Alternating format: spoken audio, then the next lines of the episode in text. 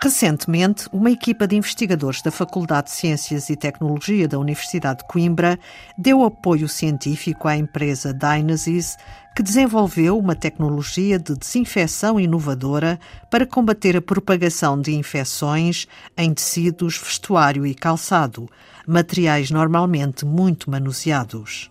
Paula Moraes, microbiologista, diretora da coleção de culturas de bactérias da Universidade de Coimbra. Os micróbios estão em todo o lado, os micróbios são extremamente diversos, eh, fazem parte do nosso dia a dia, fazem parte da nossa vida e fazem parte também desses ambientes. O nosso contacto é necessário, o contacto com os micro-organismos é necessário. O problema é quando esses micro-organismos uh, têm uma estratégia que nós ainda não conseguimos lidar com ela, como foi o caso de Covid, não é? E então, eu não querendo chamar micro-organismos aos vírus, uh, não, nós tivemos realmente que pensar de uma forma diferente e tentar diminuir o número de contactos Uh, por um lado, e por outro lado, diminuir realmente a possibilidade de da, da, dos micro-organismos ficarem, preservarem, ficarem no, nos materiais, porque uh, foi, foi demonstrado que nós éramos capazes de ser contaminados a partir de material que tinha sido manipulado há pouco tempo.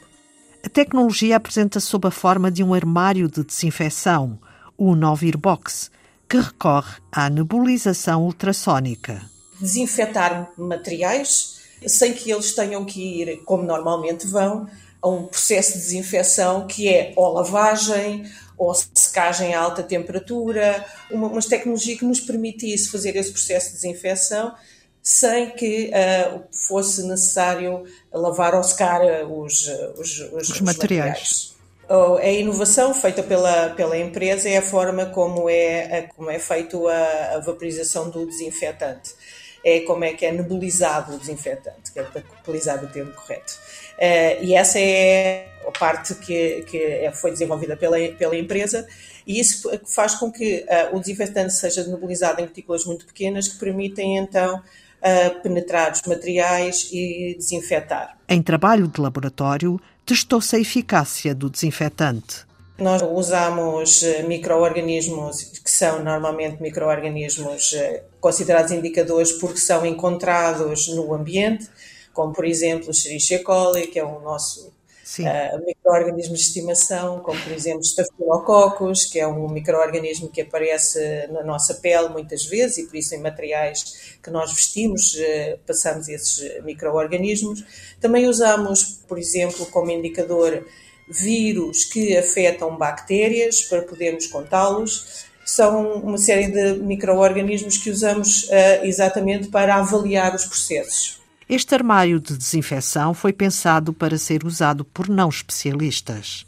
Para ser usado simplesmente colocando o material lá dentro, fechando, e no final do processo de desinfecção não há produção de produtos tóxicos.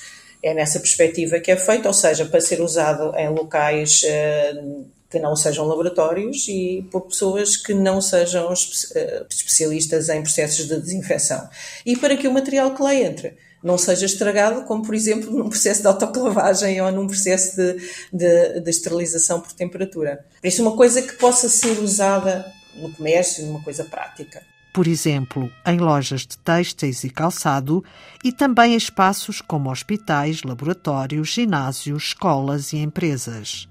E por quanto tempo ficarão os materiais desinfetados? O material que ficar eh, desinfetado foi reduzida a sua quantidade de, de micro-organismos e está, se não estiver num ambiente úmido, se não estiver num ambiente em que possam como lá em casa a gente vê que há materiais ou micro-organismos que crescem sobre, e sobretudo fungos que crescem sobre os materiais, mas se estiver num ambiente normal, do dia a dia normal, não vai ganhar micro-organismos ou não vai ganhar mais micro-organismos do, do que os que tem.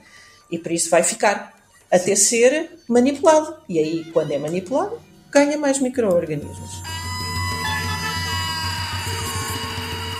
Este é mais um exemplo de colaboração entre a universidade e as empresas em prol da comunidade, salienta Paula Moraes. Conseguimos crescer os dois muito quando fazemos estes trabalhos de colaboração.